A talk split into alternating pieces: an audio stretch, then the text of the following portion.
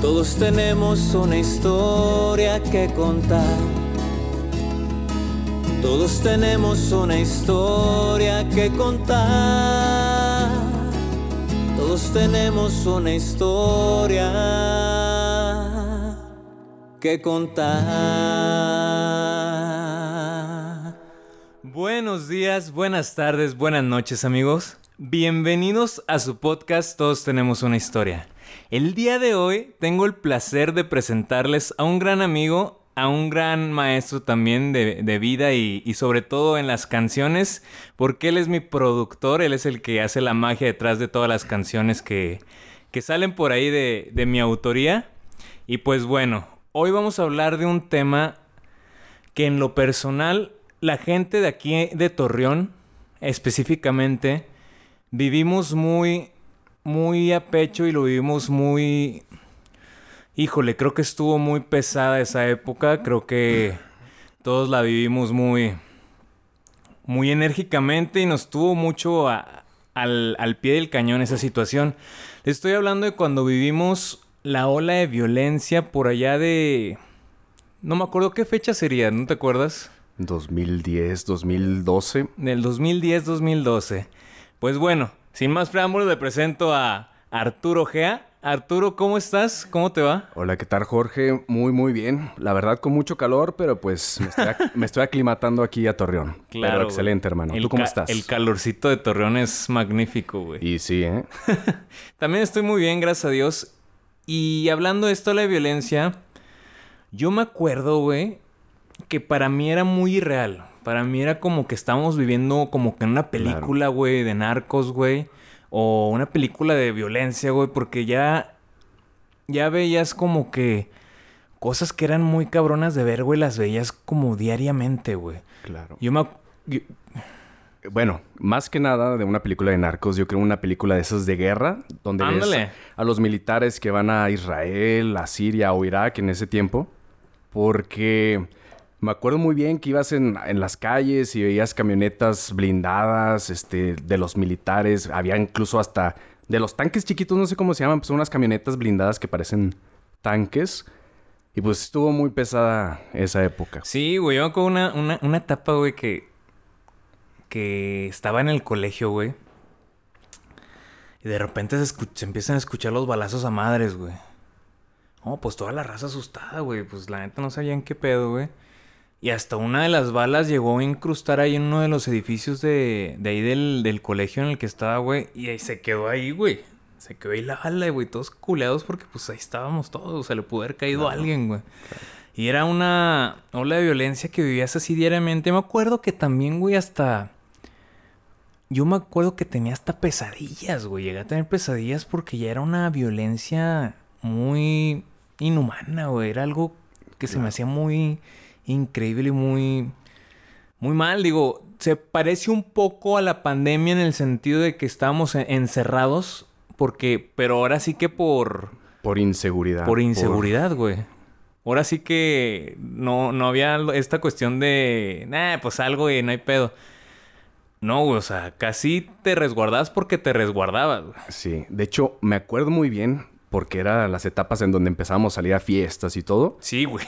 Que incluso hasta nos quedamos a dormir. O sea, era la fiesta en casa de fulanito y nos quedamos a dormir todos en casa de fulanito porque después de las 12 ya no podemos andar en la calle. Sí, había tipo toque queda, güey. Pero toque queda como no impuesto, sino... Porque sabes que a tal hora, a tal hora salen los fantasmas y te espantan, güey. Pues sí estuvo muy pesado, tanto aquí en Torreón como yo creo en toda la parte norte de México. Este, pero... ¿Qué te puedo decir? Aquí estamos porque por desgracia en esa época pues hay mucha gente que pues perdió la vida o pues fue secuestrada o fue incluso hasta su familia de varios negocios que fueron extorsionados y quebraron los negocios. Entonces, Digo, afortunadamente estamos aquí y mm, fue una etapa difícil, pero fue una etapa de aprendizaje. Claro, güey. Nos aprendimos a, pues, a cuidarnos, a ser más precavidos también en las horas de que andamos en la calle, de con quién gente, con qué gente nos rodeamos también, porque en ese tiempo había una mezcla, o sea, no sabías quién era de los buenos y quién era de los malos porque era una guerra como de película. Sí, totalmente. Fíjate, y hablando de eso, fíjate cómo es uno de inconsciente. Me acuerdo precisamente de ese, de ese pedo, güey. Y, y ya ves que, pues, eh, los bares sí están prohibidísimos ir por, porque, pues, no sabías cuál era punto rojo y cuál, o cuál era, en cuál momento podían llegar a atacar cualquier bar, güey. No tenían ni idea. Y lo que se usaba, como dices, era estar en casita, güey. Dos, tres personitas, este, las más allegadas, güey. Convivir dos, tres cheves y ya, güey. Yo me acuerdo con una de esas, güey, cuando el pedo estaba muy cabrón. Estaba yo en una fiesta, güey. Pero en esa época, mis papás solamente me dejaban de que tipo hasta las 12, güey. Me dijeron, a las 12 tienes que estar en la casa, güey. Y me acuerdo que era una era una casa que estaba cerca de mi casa, estaba como a 15 minutos de mi casa, entonces me fui caminando, güey. Ya, pues llegué a la fiesta y todo el rollo. Y ya me la pasé y cuando de repente ya era, volteé a ver el reloj, ya eran las doce y media, güey. Y pues en esa época te pusiste, pues sí te da miedito, güey, lo que te vayan a decir tus papás, güey. Salgo corriendo al bulevar, güey. A madres, pero iba corriendo, no mames, si lo hago en cinco minutos, si llego en cinco minutos, pum, pum, pum. Eso pues me bofié, güey. Voy en la vereda, güey. Y una camioneta me empieza a seguir, güey. Así al ladito. Al ladito. Y yo, puta madre. Me baja el vidrio, güey. Y dice, oye, güey. ¿Traes fuego? Le dije, no, güey, la neta no fumo. Ah, y me siguió siguiendo. Así, así, así, pegadito, pegadito, pegadito. Y yo, ay, güey. Pero fíjate, fíjate la inconsciencia, güey. El vato me dice, ¿quieres ride? y yo me subí, güey. Me subí. o sea, ¿cómo? Estando en esa situación el país y tú te subes. Sí, sí, sí, pero era más, fíjate, por eso digo que es inconsciente. era más mi miedo a lo que me dijeran mis papás, güey, que a, la inseguridad en sí, güey. O sea, eh, cosa totalmente impensable, güey. Está, está, está totalmente mal el pedo, güey. Total, güey, ya voy en la camioneta, güey. ¿Qué hace tu papá? No, pues está, y, yo también le estaba inventando con, no, pues es que vende paletas mi papá y la chingada y... ¿Dónde estudias? No, pues en, en una... le dije el nombre a una federal. Ah, total, inventando todo el pedo, güey, pues para cualquier cosa no. Pues que no me fuera a torcer por ahí, güey. Que como que ya me sentía que estaba ya en el ojo del huracán. Me hacía cada vez preguntas y preguntas más personales, más incómodas y más. culeras, güey. Y tú respondías. No, pero obviamente. Claro, con mentiras. Sí, es un claro, güey. Claro, estaba bloqueando, güey. En esa sí ya, me ya estaba asustado yo, güey. Porque era, te digo, en la, ya a las 12.40, la, ya tirándole a la una. Y en eso está en un semáforo, güey. Está en rojo. El vato está volteando. Yo abrí la puerta y salí corriendo en chinga, güey. Y me acuerdo que estaba rumbo a mi casa. Y rumbo a mi casa había un terreno baldío. Y ahí estaba totalmente oscuro. Y ahí me puse pegado a la pared, güey. Y sí veía que estaba dando vueltas la camioneta, güey. Y ahí me quedé un ratote, güey. Hasta que ya me aseguré que no me estaba siguiendo nadie, güey. Y ya me fui a mi casa, güey, pero sí fue un... Ay, güey, una experiencia... Sí, te entiendo. Te voy a contar una similar. Haz de cuenta, yo aprendí a saltarme bardas. Haz de cuenta, me sucedió algo parecido. Yo iba de la casa de mi novia en ese entonces, este, estaba como a 10 cuadras de, de mi casa en ese entonces. eh, pues haz de cuenta, ya iba caminando rumbo a mi casa y en eso se para un carro pero a mí sí se me quedaron, no me dijeron nada, nomás se me quedaban viendo. Y iba caminando y el carro iba a la par. Entonces en eso se me ocurrió meterme una calle, dio vuelta también el carro y fue donde dije, ¿sabes qué? Córrele. Y empecé a correr y efectivamente me estaba siguiendo porque el carro empezó a acelerar. Chingueso. Entonces no me quedó de otra. A mí me gusta, porque en ese entonces estaba de moda lo que es el parkour. Ah, sí, Entonces yo, yo no, no era, no practicaba, pero sabía. Pero veía videos. Sí. entonces, haz de cuenta, yo tenía una barda. Bueno, para entrar a la cerrada donde vivía era una barda. Y ya habíamos practicado, te digo, ahí, pues brincarla, ¿no? Y pues me estaba siguiendo y luego, luego fui a, a correr a, a brincarme la barda y así. Y ya le, le conté a mis, a mis papás y todo. Y pues salimos en el carro pues para checar a ver, ver quién era. Sí, sí, o sí. qué onda, o ver si era cierto. Y pues efectivamente me estaba esperando fuera de cerrado. O sea, ya No sabía dónde mames. vivía y todo. Me acuerdo muy bien. Era, era un suru, era un suru blanco, todo polarizado. No sé si me querían asaltar o en ese, en ese tiempo estaba de moda de que te levantaban. Sí, sí, sí. Entonces, por si las flies, entonces yo mejor me brincaba las barras claro, porque dije, no, de aquí tal vez no la cuento. Y, y pues sí fue lo que te decía, les decía al principio de que una etapa de aprendizaje, porque te empiezas a ser como más precavido. Te Sí. digo, o sea, como dices tú, tú ya sabías que algo andaba medio raro. Entonces, si anda raro, pues mejor de una aprovecha. Más vale prevenir que, que entrar en acción cuando Sí, no claro, estés preparado, porque hay mucha gente que cree que porque lo vio en una película o en YouTube, como ahorita me dijiste del parkour, cuando llega el momento dice, no, pues yo me agarro acá a los Sí. golpes y todo eso. Pero cuando estás ahí, No, güey. a veces la adrenalina que tienes es tanta que te bloqueas, güey. Sí. Es de, ¿qué, qué hago, güey? ¿Qué hago? Entonces lo mejor es, o o sea, prevenir esas situaciones y... Y algunas veces hasta el mismo miedo te paraliza, güey. Exacto. El miedo no te deja actuar de la manera que tú hubieras querido actuar o, o como te hubiera convenido, güey. Y no está bien, es- es digo, no está mal, simplemente es la forma en que cada uno reacciona, güey. Exacto. Es lo que te decía, o sea, ese exceso de, bueno, de, de adrenalina. Mel Robbins es una coach de, pues, de mujeres, vaya, bueno, en general, Ajá. de vida. Menciona que los nervios y la emoción se sienten igual, pero depende de cada uno cómo quiere interpretarlos. Mm. Es igual que el miedo. Entonces, la sensación es la misma. Porque sientes así como que, oye, ¿qué hago? ¿Qué hago? ¿Qué Sí, hago? sí, sí. Pero depende de tu mente qué es lo, qué es lo, cómo vas a reaccionar a. Sí. Porque, te digo, si no, estam- si no estamos preparados, lo primero que vas a hacer te vas a quedar así en shock. ¿Qué hago? ¿Qué hago? ¿Qué hago? ¿Qué hago? Sí, claro, güey. Y porque, como dices, no hay información en nosotros Ajá. de algo que nos haya pasado similar. Donde po- no hay dónde recopilar datos, güey. El cerebro está en chinga. ¿De dónde, ¿De dónde saco? ¿De dónde saco datos? Sí, sí, sí. Y no hay, güey. También me acuerdo, güey, que, güey, ya, ya era tan común ver cuerpos tirados en las calles, güey. Me acuerdo que también a- hasta hubo bazucazos a palacios, al, al- a los palacios de, de gobierno, güey. O sea, era una, una guerrilla muy cabrona, güey. La verdad, sí, sí yo... Y, y lo relaciono un poco con la pandemia, no en el sentido de la violencia, sino en el sentido de que tuvimos que mantenernos encerrados por un buen tiempo y detener nuestra vida. Incluso Torreón como ciudad se atrasó. Venía en un crecimiento enorme la ciudad. Sí. Y cuando pasó esa ola de violencia se atrasó cabroncísimo, güey. Porque había un chingo de inversionistas y todo. Y los que iban a invertir para el futuro Claro. se alejaron, güey.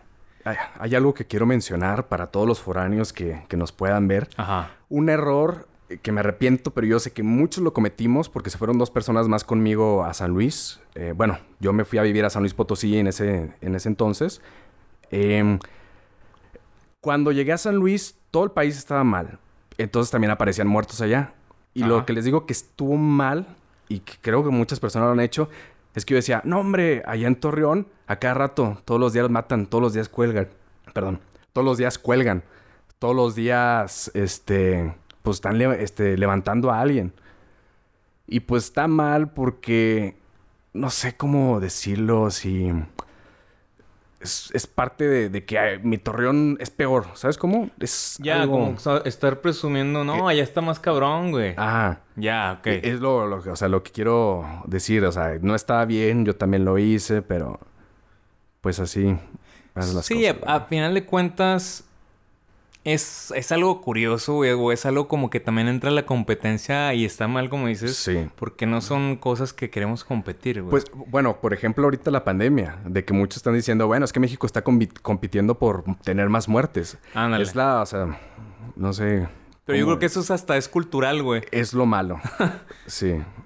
Oye, y, y hablando de este, tú en lo personal, ¿cómo viviste esta etapa?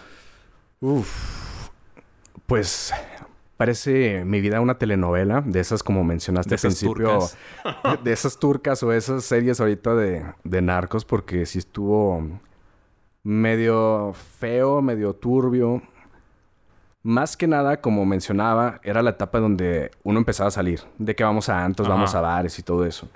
Entonces, como la situación estaba muy, muy, muy, pero muy mal, me acuerdo una vez, fue un fin de semana, fue un sábado, no recuerdo bien la fecha, pero sé que fue sábado. Fuimos a una fiesta. Llegamos a la fiesta, nos la pasamos muy, muy bien, hasta que, pues, alguien de la bolita siempre tiene que ver un peleonero en la, en la bolita. Pues se peleó con alguien de ahí de la fiesta y, pues, decidimos irnos. Íbamos, pues, buscando otra fiesta y así, y en eso encontramos un bar abierto, que lo estaban inaugurando. Entonces, oh, o sea, no sé cómo explicarte, pero Dios es grande, pero grandísimo. Porque todas las cosas que hicimos antes de llegar a ese bar... ¿Eran para que te detuvieran o qué? Eran para que me detuvieran, nos pasábamos rojos. Sí, Para era empezar, para que no fueras, güey. Claro, estamos alcoholizados. Para, eh, mal, mal, mal. Entonces me pasaba los rojos, llegamos a, pues a- al, al bar, este, y me acuerdo, no me va a dar pena porque yo sé que muchos lo han hecho, teníamos, ga- teníamos ganas de hacer del baño. Ah, claro. Entonces había un arbolito y pues ahí nos pusimos cada quien en un, en un árbol a, a hacer- a hacer sus necesidades.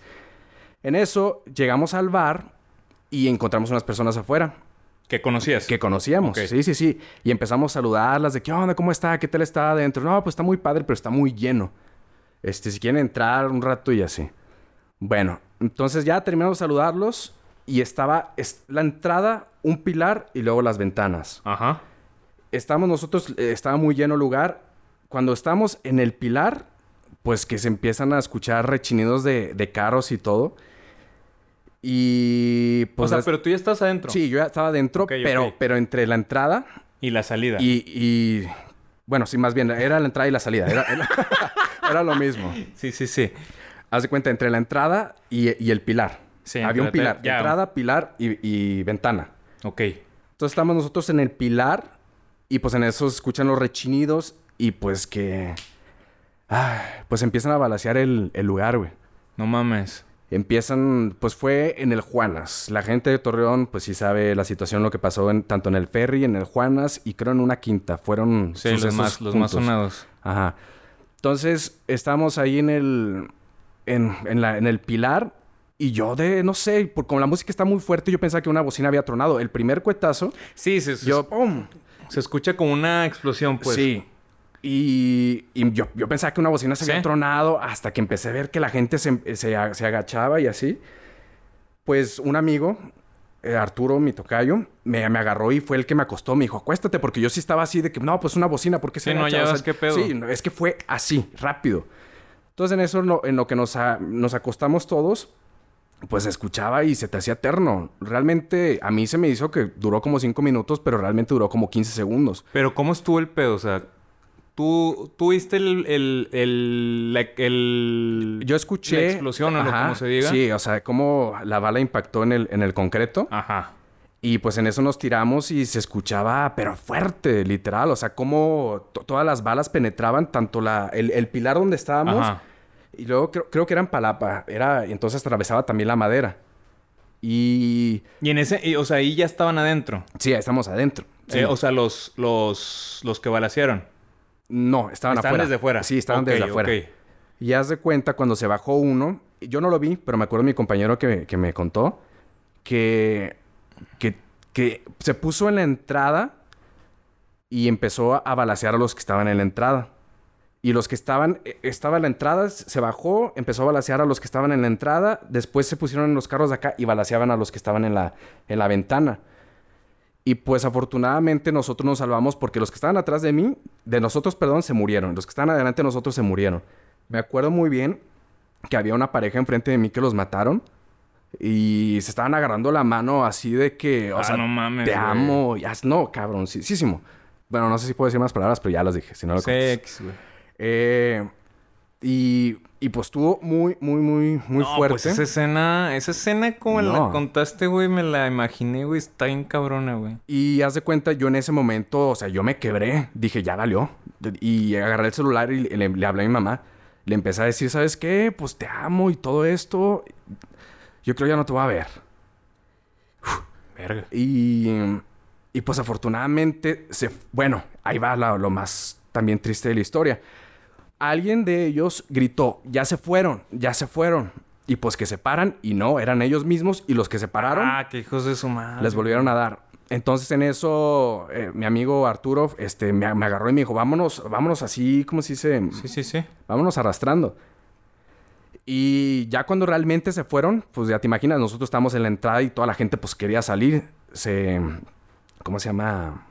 Ah, Pero, y- pero ahí tú cuánto tiempo duraste de que... a mí se me hizo eterno. En el piso, o sea... A mí se me hizo eterno. Yo pensaba que eran como 5 o 10 minutos, pero realmente fueron 15 segundos. O sea, fue rápido.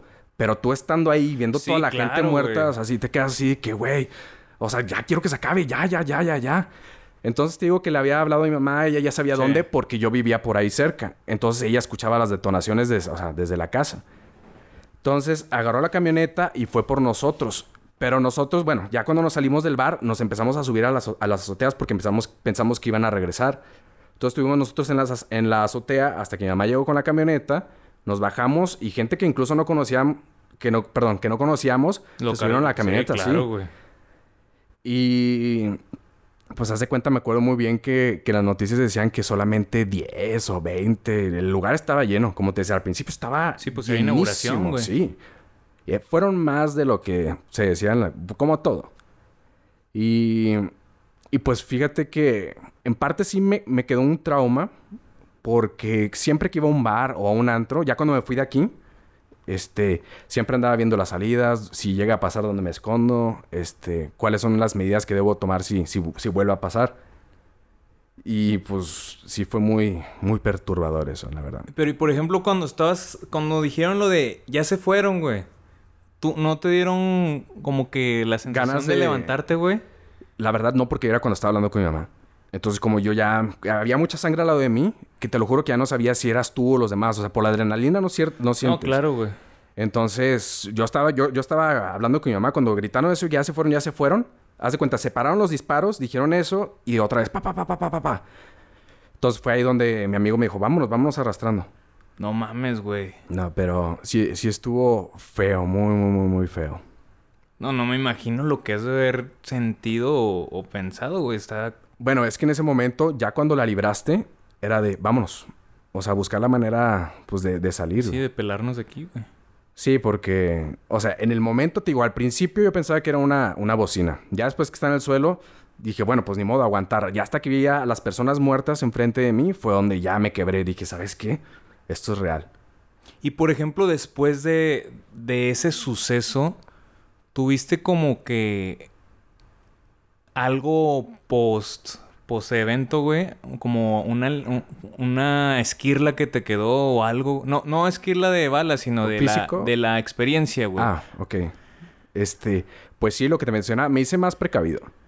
O sea, sí. Pero de inmediatamente, ¿cuál fue la, el proceso, güey? Bueno, es que no te la crees, güey. No te la crees, como Ajá. decíamos, es como si estuvieras en una película, güey, no te la crees. Cuando llegamos a la casa, porque se quedaron, éramos cuatro. Los cuatro se quedaron a- en la casa, en mi casa, y no nos la creíamos, güey. Me acuerdo que nos estábamos abrazando, que dijimos, ¿sabes qué? La No, libramos, La libramos, pero. Pero cabrón, güey. Y. Pero, o sea.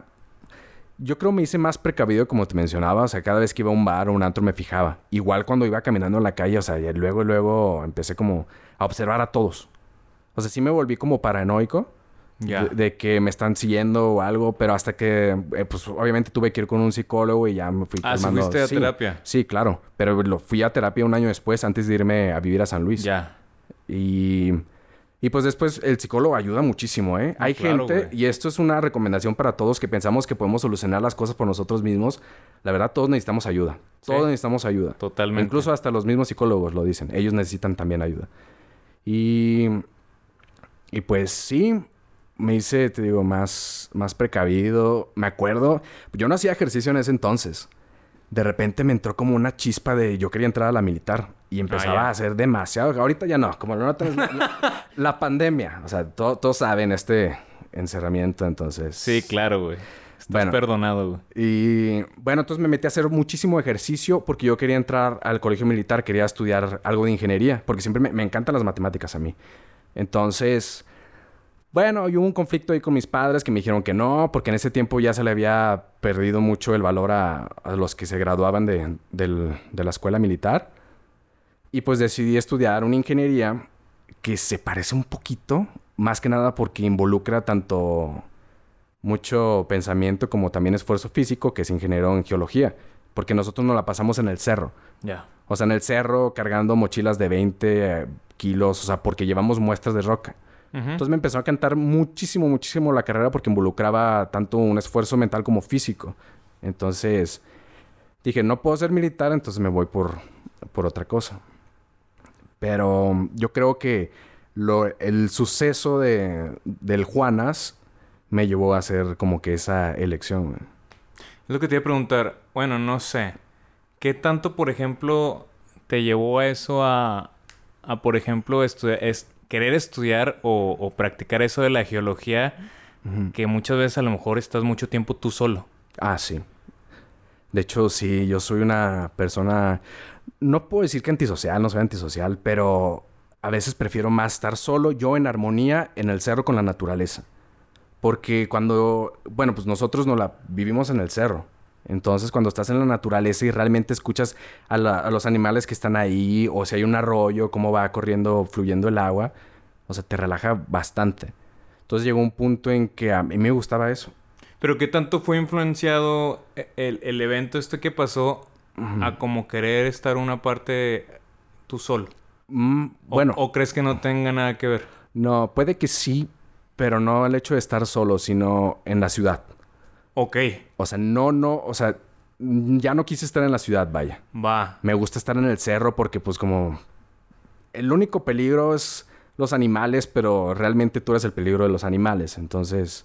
Ya, entonces como que cierta parte sí buscaste como que protegerte de alguna manera Ajá. En esa decisión. Sí, ahora tengo que aclarar, eso fue inconscientemente. Claro. Eso ya me di cuenta ya después. Sí, sí, sí. O sea, cuando yo estaba estudiando la, la carrera fue así que pues a mí me encanta todo esto y más que nada por la minería y por andar en el cerro. Más que, a mí me gusta más la investigación. Entonces, ya cuando iba terminando la carrera fue cuando me di cuenta. Porque ya era el momento de que, ¿sabes qué? Ya terminé la carrera, entonces me tengo que regresar a Torreón. Y fue donde como hice flashback de todo lo que había pasado en mi vida para llegar a, a donde estoy ahorita. Oye, Gea, y a todo esto, por ejemplo, ¿cómo le haces para manejar las situaciones que te pasan o te puedan pasar o que te han pasado hoy en día que están relacionadas con algún tema de violencia? Pues fíjate que entré a unas clases de meditación. Esto es un poco nuevo porque antes, voy a ser sincero, creo que me volví muy agresivo porque también violencia genera más violencia. Al yo ver violencia, o sea, yo me, honestamente, me volví como un poco, no prepotente, pero si veía que algo me estaba atacando o algo mal, eh, era donde yo ya sacaba de que, oye, ¿qué? O sea, me ponía brusco, bueno, me ponía violento. Entonces, no, no lo controlo. Como tú decías, cuando yo notaba una, o sea, una situación de ese tipo, yo me ponía a la defensiva de que ya me pasó, ahora sí, o sea, voy a luchar por, por mi vida. Pero, te digo, empecé a entrar a clases de meditación que me ayudó bastante. Y me- todas las mañanas me pongo a meditar. Entonces, eso ayuda muchísimo a controlarme. Y en serio, se los recomiendo, no es por hacer publicidad ni nada, no les voy a decir lugar. Pero... Pero es en mi caso. Pero es muy bueno porque te voy a decir la neta. O sea, yo iba manejando, yo me enojaba por todo, güey. Todo, todo, todo me enojaba, güey. Iba manejando y se me metía alguien y, que ¿por qué te metes? O así, no sé. Ah, no le echaba el carro, pero, o sea, me enojaba, ¿sabes? Como el único que salía perjudicado era yo. Claro. Y igual veía que alguien no estaba haciendo las cosas como yo, como a mí me gustaría que se hicieran, y me enojaba, güey. Entonces, con esto de la me- meditación, como que sí me controlé. Fue de que ya se me atraviesa alguien y digo, ah, pues es que tiene prisa, o no sé, una emergencia o así. O sea, como que me enfoco más en mí que, que en lo malo que pudiera rodearme. Ok, ahí mencionas algo importante. Que tú, a partir o, o notaste que a partir de ese momento, esa situación, empezaste a notar más violencia en ti. Sí.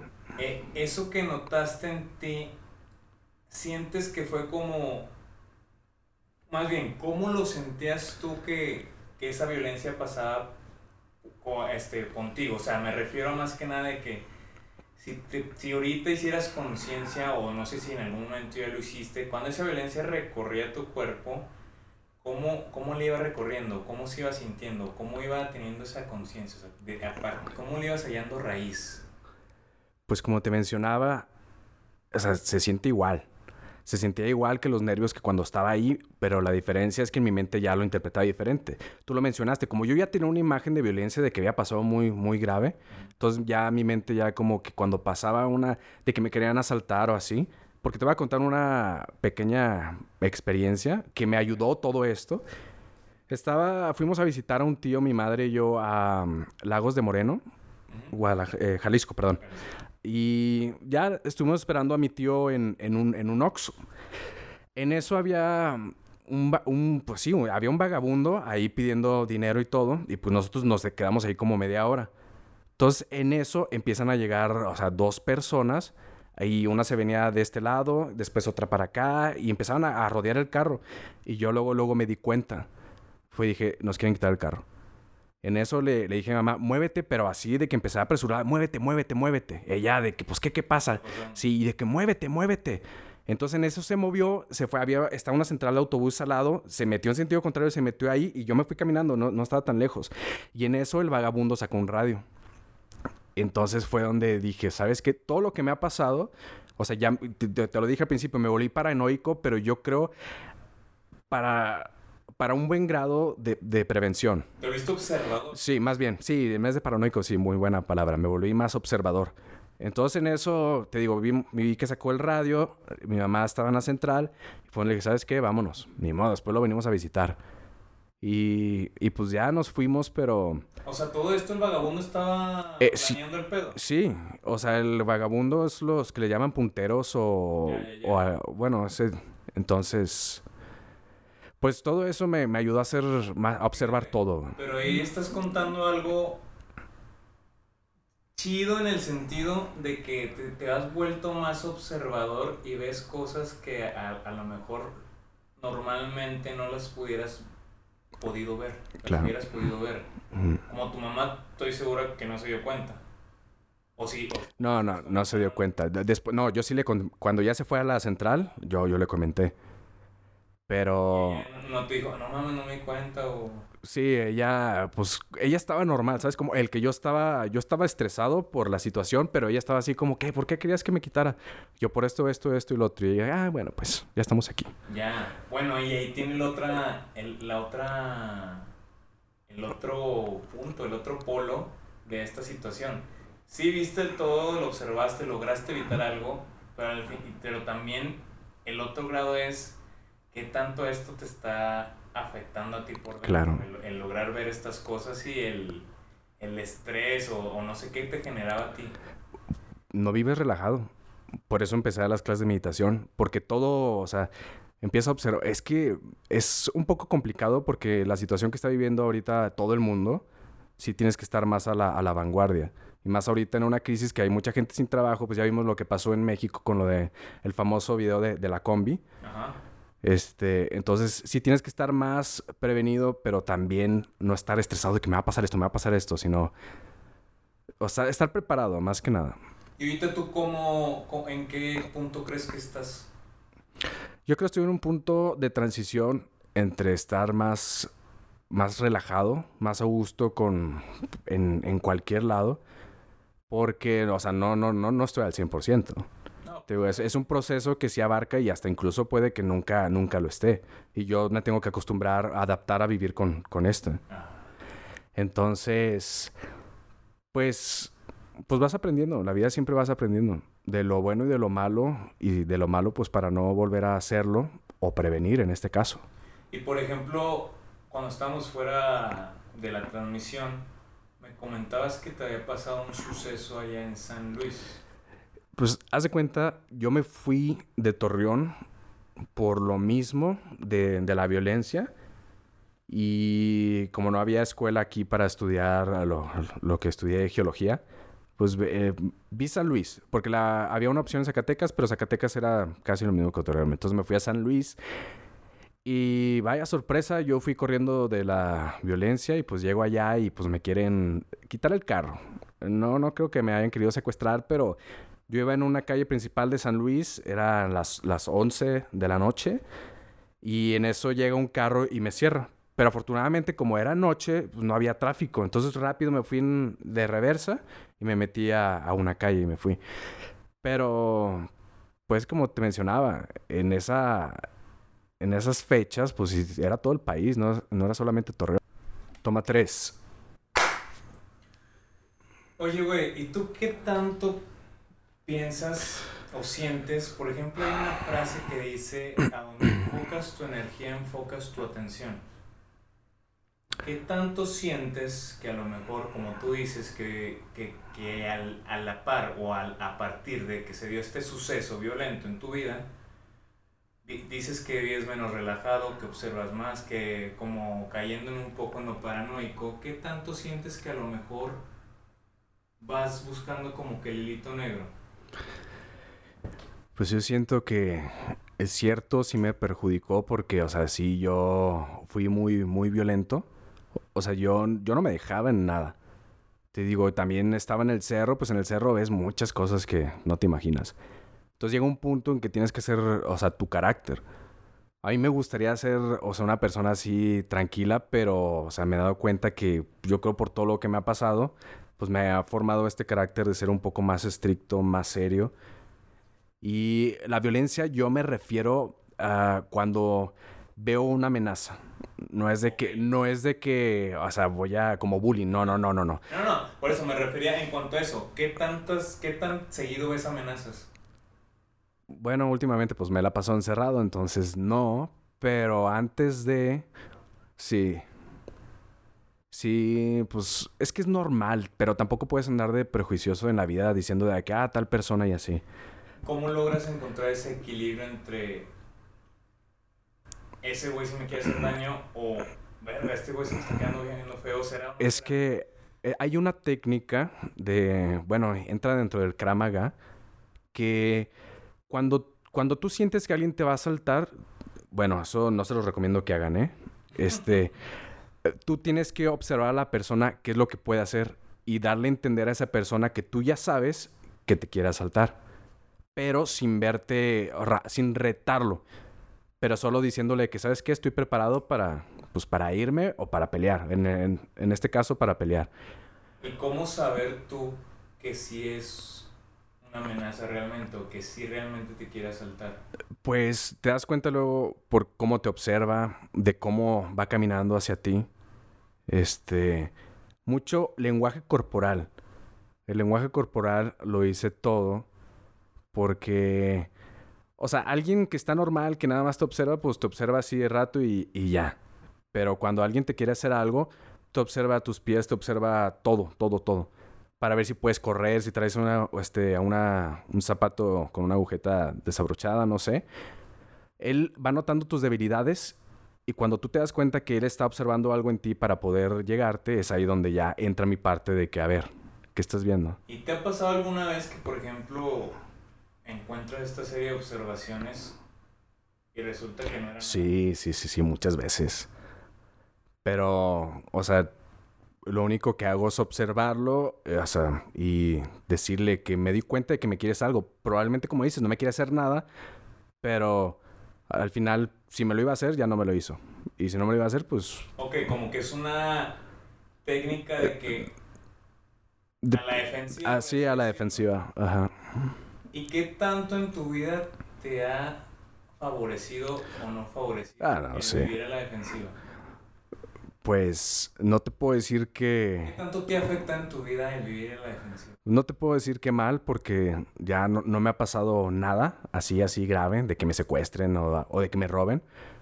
Pero, pues bien, solamente el hecho de que no vivo relajado cuando estoy afuera. O cuando estoy en un lugar cerrado, vaya un lugar cerrado, llámese. Eh, sí, un bar, o sea, un bar, un antro o así. Y, y lo que haces para relajarte es encontrar las salidas, con, sí. observador. Yo, yo soy chico de casa de carne asada. Porque yo estar en el bar, yo no disfruto. O sea, la gente va al antro a bailar, a disfrutar. Después de que me sucedió esto, me dejó traumado. O sea, yo no disfruto, yo no disfruto estar en el bar ni en el antro. Y llegó muchos puntos, muchas veces en que veía a mis amigos de que, ah, que festejando y todo eso. Y yo estaba así de que, a ver, ¿qué pasa? ¿Qué pasa? ¿Qué pasa? Ya. Y fue donde me di cuenta, honestamente, pues a mí no me gustaría a los antros, pero yo, te, o sea, tengo una justificación. O sea, tengo un porqué, tengo un antecedente que, que hace que no me sienta yo a gusto en esos lugares. Y por ejemplo, ya que fuiste psicólogo y todo, ¿qué te decía la psicóloga de, de esa situación? Pues me ponía mucho. Ay, ¿cómo se llama? Cuando te duermes y te empiezan a. Ajá. Y bueno, no hipnosis, pero algo como me, me estaba programando para como eliminar esas escenas. Pero te digo que eso fue al principio, antes de irme a San Luis. Ya cuando estuve en San Luis, ya pues hice mi vida y dejé de ir al psicólogo. Hasta ahorita que regresé a la meditación. Pero...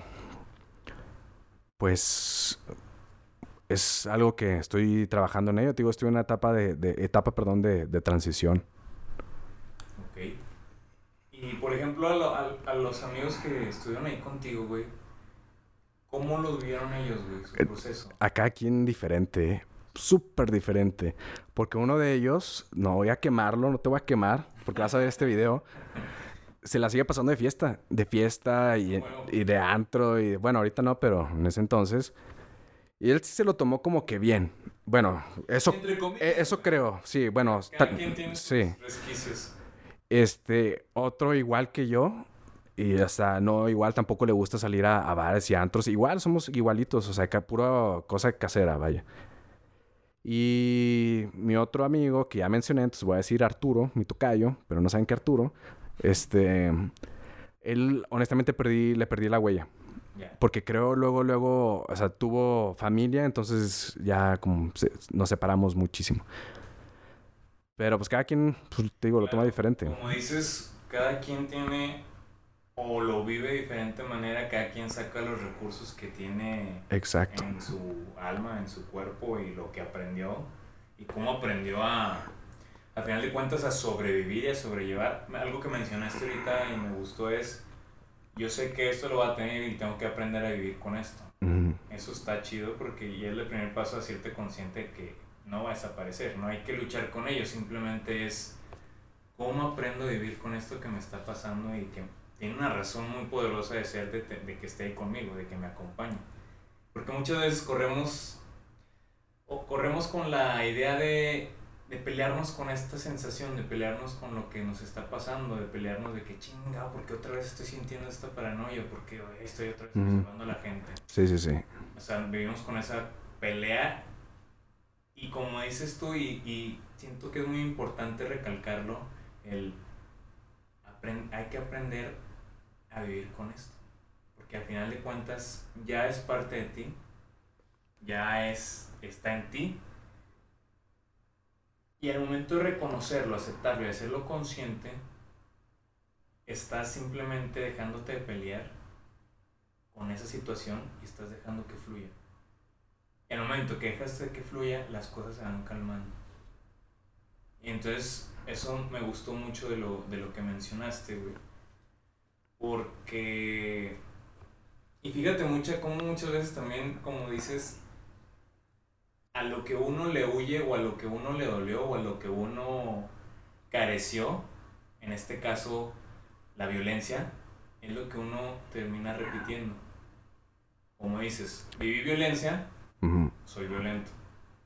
E- Eso, eso se me Sí, hace muy interesante. Pero claro, o sea, no soy violento, bullying, o sea, en- Golpea todos los días. de defensa. No, claro, pero sigue siendo Sí. violencia. A lo mejor... sí, sigue siendo La violencia. pregunta también sería, ¿esto de qué manera te violenta a ti? El convertirte en observador, en estar paranoico, el, el, el, el perder tu paz, ¿qué tanto te está violentando a ti eso? Pues, mira, tengo un recurso enorme que afortunadamente seguí parte de ese camino que es la música. Eh, La música, o sea, yo cuando hago música soy otro, te lo juro. Soy, me, me fascina, entonces mi terapia es la música. O sea, si llego a tener un problema X, este, pues empiezo a, a- a hacer funcionar mi parte creativa para hacer algo y pues me relajo bastante. Entonces, cuando es raro que me encuentre en esa situación de que estoy enojado y quiero golpear a alguien. Eh, Cuando quiero golpear a alguien es porque sé que es- esa persona le hizo daño a alguien. No sé si me entiendas. Sí, claro. O sea, parte como defensor. O sea, de una vez. Protector. Sí, protector. Sí, sí, sí. Una vez abusaron de un amigo, este, en la universidad, cuando estamos en la universidad. Y, o, o sea, abusaron, o sea, de bullying. Sí, sí, sí. Chin, creo que tengo que ser un poquito más, ah, ¿cómo se? Decir bien las... Sí. Bueno, y yo me enojé bastante que sí, es lo, lo que te digo, la parte violenta. Que yo llegué con una persona que le estaba haciendo bullying y sí llegué yo a ponerle un alto, pero no adecuadamente. O sea, es lo que te digo, o sea, que o sea, tenía yo esa violencia. Eh, De hecho, me golpearon varias veces. De hecho, tengo la nariz chueca por eso. A mí me encantaban, como no tienes una idea, los golpes. ¿Neta? Es malo, yo sé que es malo, por eso, por eso la música, meditación, muy buena. Pero, pues es que, Después vas a estar como el, el personaje de, de Eugenio Derbez, güey. El, el que según esto está en la meditación. No, no, carajo. Ándale. ¿Sí lo, sí lo viste el personaje, no, güey? Sí, de hecho sí. Más o menos, un poquito yo puedo decir que lo que tengo también es un, bueno, es quien sabe de esto y lo ha notado en el video, tengo un trastorno de ansiedad y, ¿cómo se llama? Hiperactiva. ¿Sí? Ajá. No, no sabía. Sí, bueno, o sea, porque si te das cuenta estoy hablando mucho, mucho, mucho y de repente como que me exalto en decir las cosas. Y yo creo, porque yo no era así, yo era una persona así tranquila, seria. ¿Y a partir de qué evento crees que empezó a salir esta parte tuya? Cuando me fui a San Luis, empecé a hacer ejercicio, vi que podía hacer, o sea, otras cosas, o sea, que tenía la fuerza para poder defenderme. Ahí fue como que agarré mi seguridad y eso se, se volvió mi seguridad. Y por ejemplo, volviendo al evento traumático, ¿de qué manera, de qué manera cambió tu vida en el sentido ya no de la experiencia y lo que dejó de resquicio de violencia, sino de se podría decir de qué manera cambió de forma positiva tu vida? ¿O cómo cambió radicalmente en hábitos a partir de ahí tu vida dejando de fuera lo, lo observador, lo violento y todo? No sé si me Ujú. explique. Sí, sí, sí. Pues más que nada en prepararme. Siempre intento prepararme para todo. Bueno, para esta conversación no estuve preparado. Me gusta que, que fluya como es. Pero pues en prepararme en, en todo lo, lo que hago. Y decidir de que, o sea, yo, yo no quiero una vida violenta así. Bueno, ¿a qué me benefició? güey? Está difícil. güey. Sí, porque por ejemplo, Está yo- yo difícil. escuchando tu conversación y tratando de hilar puntos y sin querer decírtelo yo a ti, mi intención era que lo a lo mejor lo vieras si era por ese sentido.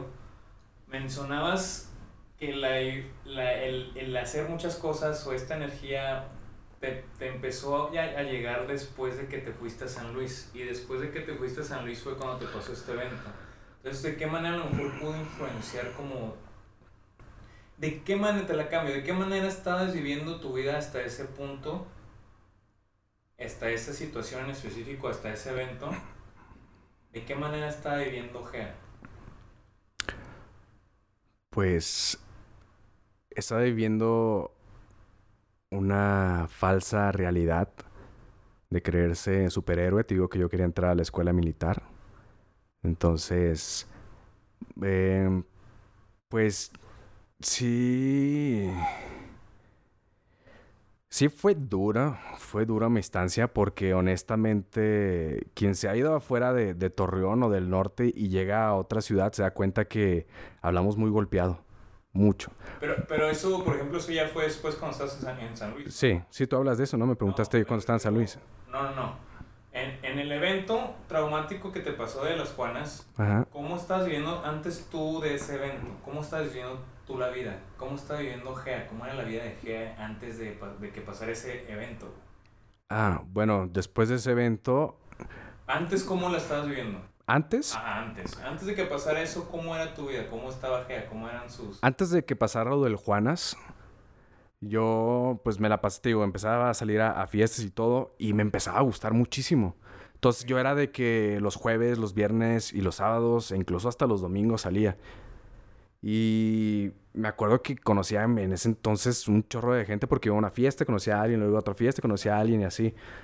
Llegó el, el, el evento del Juanas y poco a poco se me fueron quitando las ganas de, de querer, ¿cómo se dice? Salir, vaya. ah, De fiesta, más que nada porque me sucedió e- el evento en, en cuando estaba disfrutando.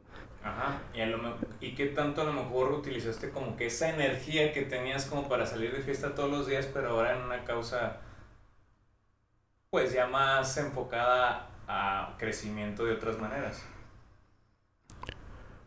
O sea, decías que la energía que tenías ibas a veces de jueves, viernes, sábado y domingo andabas de fiesta. Ajá. Pero pasó el evento y decidiste enfocarte a ya no salir de fiestas. Entonces esa energía que tenías para salir de fiestas y andar de un lado a otro y, y jijiji, jajaja, ¿hacia dónde la encauzaste? Porque al final de cuentas seguías teniendo esa energía, pero ya no la, ya no la sacabas en fiestas ni en reuniones. Bueno, eh, yo, yo siempre toda mi vida la, la he vivido solo. Mis papás siempre andaban de viaje. Entonces, la casa que tenía aquí pues, estaba siempre sola. Y como ya no podíamos salir, entonces yo hacía fiesta en mi casa. Por lo mismo que, o sea, ya no me gustaba. Cuando invitaba a una fiesta iba, pero después no me gustaba. Entonces hacía mejor fiestas en mi casa. Sí, con gente que tú sí querías. Ah, exacto. Entonces, ay, pues mis últimos, porque fue un año después, todo ese año fue en mi casa y con, con mis amigos y todo, empezamos a jugar cartas y carne asada y todo eso. Entonces mi vida después de, de ese suceso sí fue más, más tranquilo. O sea, ya con ganas de... Y, oye, tenía 18 años. O sea, cuando todos empiezan a salir a, a los 18, Sí, claro. yo ya no tenía ganas de salir, ¿sabes cómo? Cuando llegué a San Luis, obviamente salía porque por, tenía que convivir. Pero yo estaba de que, ¿sabes qué? Yo quiero hacer otra cosa en mi vida. Y fue donde empecé a, pues, a planear todo, todo lo que, que estoy construyendo ahorita, vaya. Y... Pero, o sea, a mí se me acabó la fiesta a los 18. Gracias a ese suceso de la fiesta, o sea, las ganas de, ah, quiero fiesta, quiero fiesta, a mí se me acabó. Pero eso es lo que me refiero, esa energía la encauzaste a, A otros proyectos, sí. Sí, claro. Y eso es lo que te decía que yo en la plática escuchaba que para mí es lo positivo que te dejó esta situación. Porque dices, un chavo a los 18 enfocado en crecer y en, en- en hacer negocios y en, en estudiar geología, pero luego también quiero música, güey, pero luego también quiero plantar vegetales, güey, pero luego también quiero hacer esto, güey. O sea, la energía la fuiste enfocando en, en algo que te dejara algo a ti. Como dices, yo no quería, yo quería algo más de mi vida, de que acabas de mencionar. Sí, sí, sí. más. Para mí eso es lo positivo que te deja esta situación. Sí, que lo- ya que lo mencionas, o sea, sí, sí tienes razón. Es que a veces, como fue una nube muy, muy oscura, Sí. cuando ves, o sea, la luz, a veces no, no te la crees, o sea, como mencionas. también es inconsciente. Sí, o sea, yo, yo, no, yo, no, yo no lo tenía pensado así, lo de que todos los negocios que, que tengo, que se me han ocurrido gracias a ese suceso. En vez de querer salir a la fiesta y todo, pues mejor me decidí estudiar, por decir, agronomía, a estudiar geología, a estudiar música, a estudiar esto y lo otro. Entonces aproveché ese tiempo de que yo no quería fiesta para estudiar las otras cosas y planear y pues ahora sí sacar los El proyectos y adelante. güey. Porque como dices tú y mencionas que eres, eh, tienes hiperactividad, Sí, en lugar de estar en la fiesta con el- gastando la energía, Exacto. en jijiji, jajaja, bailando, todo el pedo, pues ya tienes que enfocar esa energía en otra cosa, güey. Al final de cuentas sigues teniendo esa energía, güey. Y está chido que la fuiste enfocando a estos proyectos que tienes, güey. Que al final de cuentas te están dejando claro. un legado muy importante, güey. Sí, sí, sí. Yo al principio cuando inicié todo esto es que dije, bueno, yo le quiero dejar algo a mis hijos. Dije, como, o sea, mi familia nunca estuvo conmigo, dije, ah, bueno, cuando, cuando yo tenga hijos, yo quiero dejarles algo. Ajá. Pero pues pasó el tiempo, todo lo que está pasando, que sí, sabes que la verdad yo no quiero tener hijos. En este mundo que está y el que viene va a estar peor. Entonces decidí mejor hacer los proyectos, invitar gente y dejarle ese legado pues a otras personas. Ya. Entonces fue lo bueno, yo creo. Bueno, no, no, yo creo. Yo sé que fue lo bueno, güey. No, digo, digo, Ese- a, a lo mejor así lo vi yo y también está bien. Ajá. Fue mi visión. Y a lo mejor no te cuadra y está bien, güey. O sea, no. Es que llegó un punto en que, como dices, te- o sea, me tuve que adaptar a vivir con eso, que yo lo vi normal, ¿sabes cómo? O sea, lo que estoy haciendo yo lo vi normal. O sea, no vi como que fue, fue por eso. Sí, y, y está bien, y a lo mejor ni fue por eso y, o- y oírle. No, pues no, pues ahorita que lo platica así.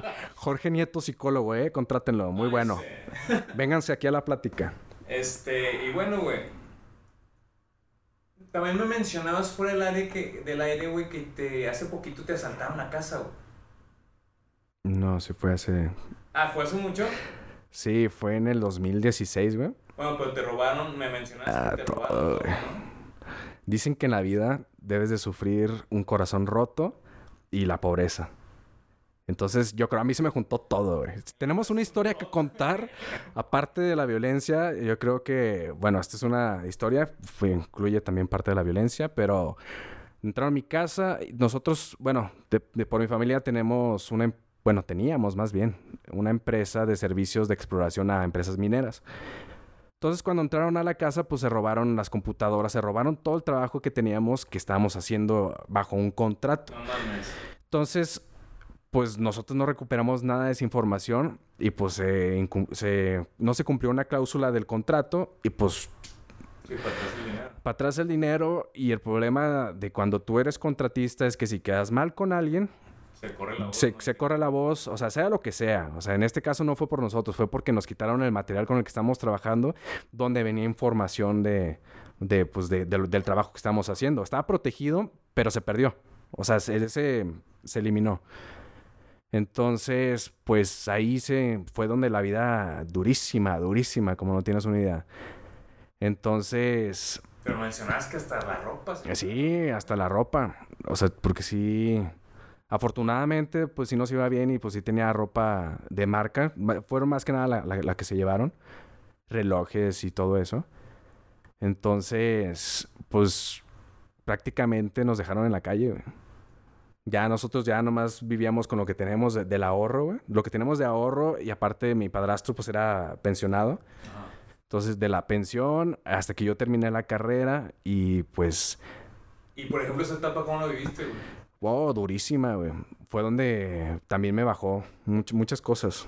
Te digo, yo era violento, pero también porque tenía con qué ser violento. No sé si... Eh, Sí, yo como lo veo, tengo muchas emociones guardadas, Ajá, no expresadas.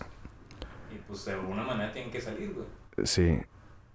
Y... ¿O tú sí te permitías sentir al momento, No, te lo encapsulabas o cómo sí, es que... el proceso? Es que yo no pensaba. O sea, yo como estaba en, en mis cosas y en lo con lo de la empresa, porque era donde ya yo formaba parte de como empleado, vaya. O sea, ayudando en la parte de producción de, de en lo de exploración. Entonces mi vida estaba en eso. Trabajo, trabajo, trabajo, trabajo, trabajo. Trabajaba, ganaba y lo que ganaba, pues lo gastaba. Y así, así era mi vida. Hasta que fue, fue donde te digo que ya se acabó todo y es donde empecé a, a decir, ¿sabes qué? Estoy mal. Yo estoy mal. Estoy ¿no te mal en todo. permitiste sentir, güey, la emoción, güey, ya sea el enojo, la tristeza, la impotencia, el, el llanto, güey. No te lo permitiste sentir. Ya hasta, hasta después. Ya, entonces de alguna manera puede ser que pues, la violencia, pues era, puede ser que está acumulado todo eso, ¿no? Ajá. Sí, sí estuvo acumulado todo este tiempo. Digo, yo dejé la música mucho tiempo, muchísimo, porque, no sé, lo veía como tonto. Y, y pues como esto me estaba generando ingresos y en la música pues no, no estaba ganando absolutamente nada, fue que pues me fui por el dinero. Dije, pues la música, bye. Hasta que te digo que pasó eso y fue de, puff, estoy de cero. ¿Decides si vuelves a comenzar en esto? O, un camino nuevo. o un camino nuevo. Y fue donde decidí el camino nuevo, donde mi vida empezó a cambiar drásticamente, güey. Fíjate, en lo que mencionas hay varios mensajes chidos, güey. Para la banda que nos está escuchando. Uno, y, es muy bonito como lo estás diciendo, güey. Cuando todo está perdido, siempre hay momento de volver a comenzar, pero de otra manera. Eso, eso es muy valioso, está muy chido, porque cuando estamos en el suelo, cuando estamos hundidos, generalmente no vemos eso. Generalmente no vemos esa oportunidad. Generalmente nos hundimos y nos, nos quedamos ahí un buen rato hundidos, güey. Qué bonito que tú tienes la oportunidad y tuviste la visión de ver, ok, güey, ya tocaste fondo, güey, ya se perdió este pedo, güey. Tienes dos caminos.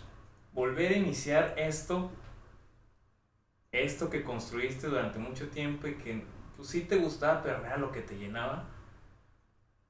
O ir por lo que te gusta, güey, lo que te nace y que eres bueno y que, y que se te da, güey. Decidiste en esta segunda oportunidad que la vida te dio y que así tú lo viste como una oportunidad, obviamente, después de, de que sí te impactó todo lo que pasó y te, te afectó. De empezar ahora esto que te está llenando a toda madre, güey, estás siendo tú tu propio jefe, tienes tus propios tiempos, tus espacios. No, O sea, sí, pero no creas que es así tan fácil como suena. Ah, no, de hecho, es muchísimo No, más es responsabilidad No, no es fácil, que un trabajo. no es fácil, pero ¿cómo te estás sintiendo? Ah, súper bien. Eh, Lo que te decía, o sea, llegó un punto en que ya estoy bien conmigo mismo. Bueno, la gente que está escuchando esto tal vez ya los confundí. Yo soy de las personas que de A para B tengo que pasar por C, por D y luego después llego acá. Entonces, les platiqué mi parte de cuando yo estaba en algo que probablemente, más bien, eh, yo estaba en algo que no me correspondía. Cuando yo decidí cambiar mi vida a hacer lo que realmente me apasiona, fue donde se me abrieron las puertas como no tienes una idea, pero fuerte. Entonces, de- te digo, pero tuvo que pasarme todo esto para llegar a un punto, un límite donde, pum, ¿sabes qué? Pum, no tienes nada. ¿Qué vas a hacer? ¿Quieres volver a construir esto y- y- sabiendo cómo? ¿O quieres empezar otra, algo nuevo? Sí, claro, pero, pero ahí es lo que admiro de ti. Muchas veces, cuántas veces, incluso yo me incluyo, nos pasa eso de que nos, nos dice la vida por una y otra razón que por ahí no es y que por ahí no es y que por ahí, y ahí seguimos de tercos, y ahí seguimos de tercos. Y por otro lado nos muestran que por aquí sí puede ser. Nos Sí. puertitas, nos muestran señalitas y no las vemos y no las seguimos, güey.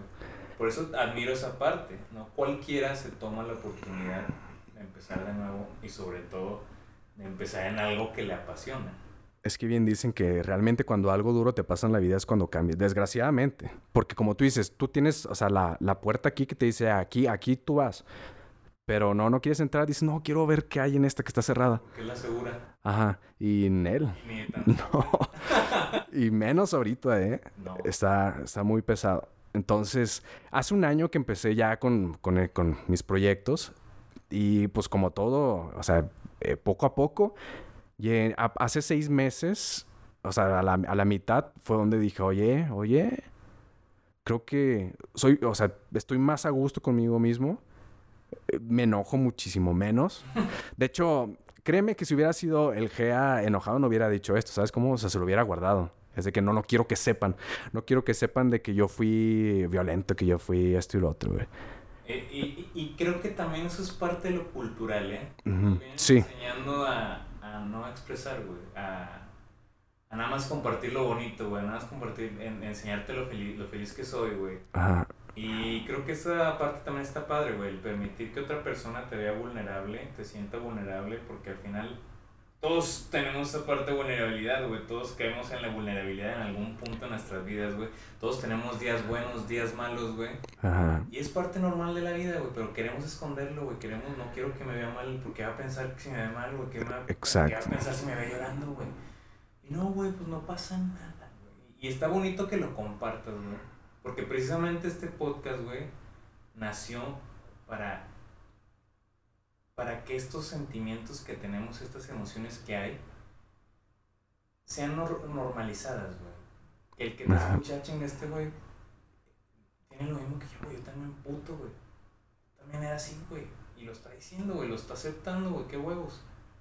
Que se vaya haciendo la sinergia, güey. Que se vaya contagiando esta de que es normal, güey, sentir, güey. Es normal que caigas en la vulnerabilidad, güey. Claro.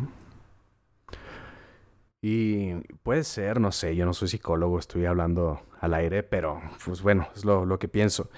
Que cuando estás haciendo algo que no te gusta, no solamente lo que estás haciendo no lo haces con gusto, sino te enojas con la vida, con tu pareja, con tu familia, con, con tus hermanos, con todo.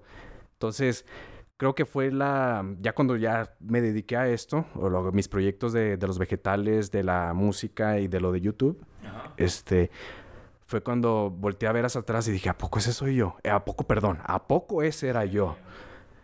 Y fue donde dije, no, ¿sabes qué?